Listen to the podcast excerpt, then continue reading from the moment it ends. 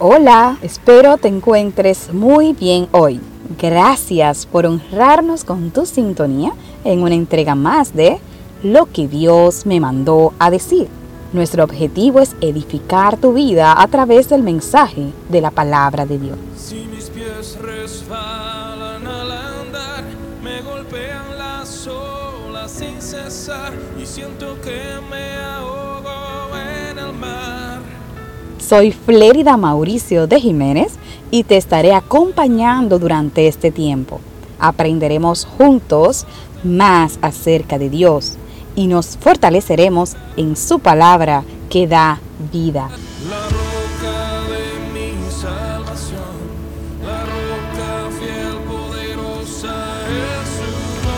En esta segunda temporada de Lo que Dios me mandó a decir, estamos dando un viaje por el Antiguo Testamento y en esta ocasión pasearemos a través del libro de Salmos.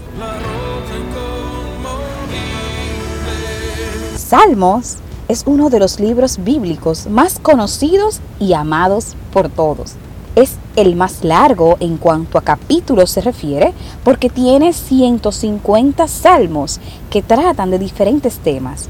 Adoración, alabanza, luto, confianza, tristeza, temor, esperanza. Este maravilloso libro es un compendio de composiciones artísticas que van desde poemas, cánticos, oraciones, entre otros, con la intención de alabar y adorar al único Dios. Salmos fue escrito por varios autores en un lapso de aproximadamente mil años. El Salmo 90 es atribuido a Moisés, siendo este el más antiguo de ellos. Meditar en cada uno de los 150 salmos brinda al espíritu un oasis de fortaleza frente a cualquier circunstancia que estemos atravesando. Casi todos tenemos al menos un salmo con el que más nos identificamos. ¿Cuál es tu favorito?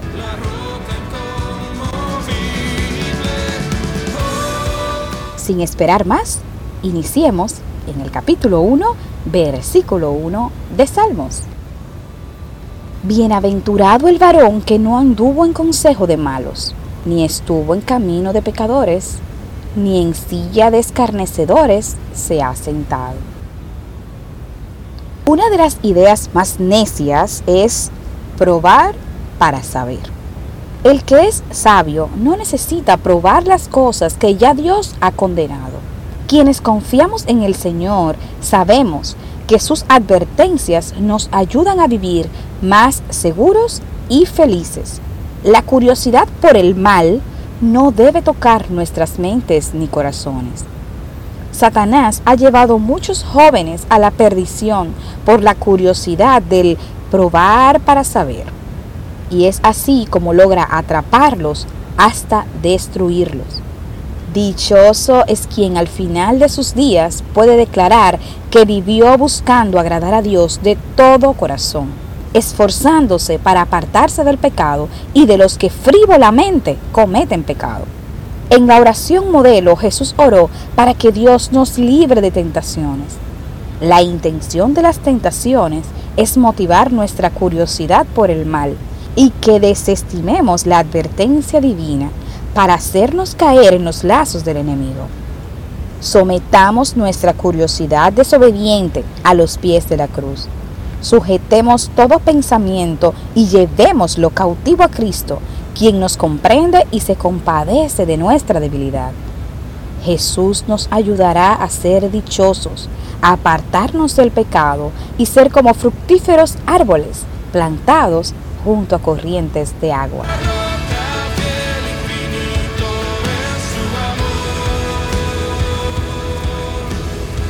El capítulo 4, versículo 5 de este maravilloso libro de Salmos. Ofreced sacrificios de justicia y confiad en Jehová. El poeta francés Víctor Hugo escribió, Ser bueno es fácil, lo difícil es ser justo. La bondad es un sentimiento natural del ser humano, pero la justicia es completamente ajena al hombre. No hay leyes para ser bondadosos, pero sí hay leyes que nos obligan a actuar con justicia. Si no fuera por esas leyes, todos viviríamos de acuerdo a nuestras preferencias y conveniencias. La palabra hace mención de sacrificios de justicia, porque ser justos encierra un enorme sacrificio humano.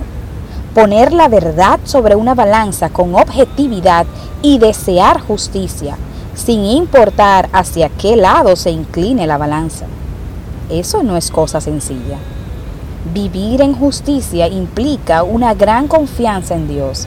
Saber que la balanza que hoy no me beneficia es porque así Dios lo estableció y no debo rebelarme contra eso. De esta forma, dejamos de buscar métodos y artimañas para salirnos con la nuestra y forzar las circunstancias a nuestro favor, quitando la justicia al prójimo en beneficio personal.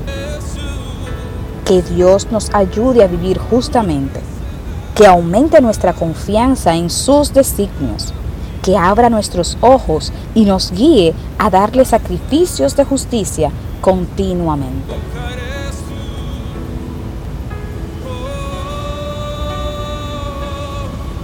Salmos capítulo 9, verso 20. Pon, oh Jehová, temor en ellos. Conozcan las naciones que no son sino hombres. Cuán vana es la arrogancia que muestran las grandes potencias. Recuerdo de niña admirar países que hoy están en ruinas, naciones que nunca nadie pensó ver sumergidas en el caos social, económico y moral hoy se tornan vulnerables y frágiles. El orgullo de poseer alguna nacionalidad y ufanarse de ello cada día se vuelve más irracional. Poco a poco vamos despertando a la realidad. Sin Dios somos nada. Solo el Señor puede sustentar nuestras naciones. Solo Él puede mantenernos en pie. Hoy más que ayer, la oración del Salmo 9 debe ser una constante en nuestras vidas. Pidamos a Dios que siembre en nuestros corazones temor a su nombre, que nos ayude a reconocernos débiles y dependientes solo de Él, que no anhelemos una ciudadanía terrenal tanto como la ciudadanía del cielo, porque todo ojo le verá, y aun los que se creen grandes, fuertes y suficientes, caerán de rodillas y tendrán que confesar al único Señor, que reina sobre todas las naciones.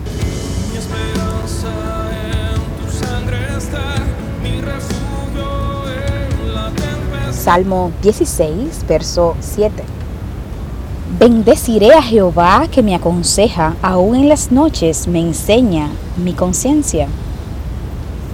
Muchos podemos testificar haber recibido guianza durante el sueño. Recuerdo una ocasión en la que iba a tomar una decisión delicada, escuchar una voz en sueño que me dijo, sigue adelante, todo saldrá bien. Interpreté que era una forma de Dios calmar mi espíritu y dirigirme por el camino que debía seguir. En Dios tenemos un fiel consejero. Lamentablemente, pocos recurren a su sabiduría al momento de buscar orientación. El Señor no solo es admirable, príncipe de paz, Padre eterno, sino que dentro de sus múltiples virtudes está la de ser un perfecto consejero un consejero a tiempo completo, dispuesto a guiarnos aún en nuestro subconsciente. Somos dichosos por tener un Dios tan dedicado a sus hijos, al punto que todavía mientras dormimos, se ocupa de nosotros.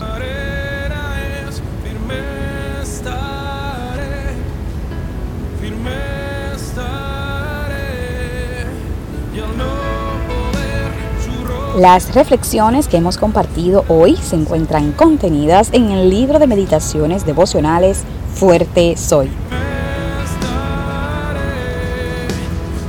Lo puedes adquirir en las principales librerías cristianas y en plataformas digitales como Amazon. Si estos mensajes han bendecido tu vida y piensas que puede bendecir a alguien más, no dejes de compartirlos y recomendarlos a esa persona que Dios trajo a tu mente. Coméntanos sobre cómo el Señor habló a tu corazón y síguenos en nuestras cuentas de redes sociales como Mauricio de Jiménez Oficial para recibir recursos cristianos que podrás aplicar en tu vida y ministerio.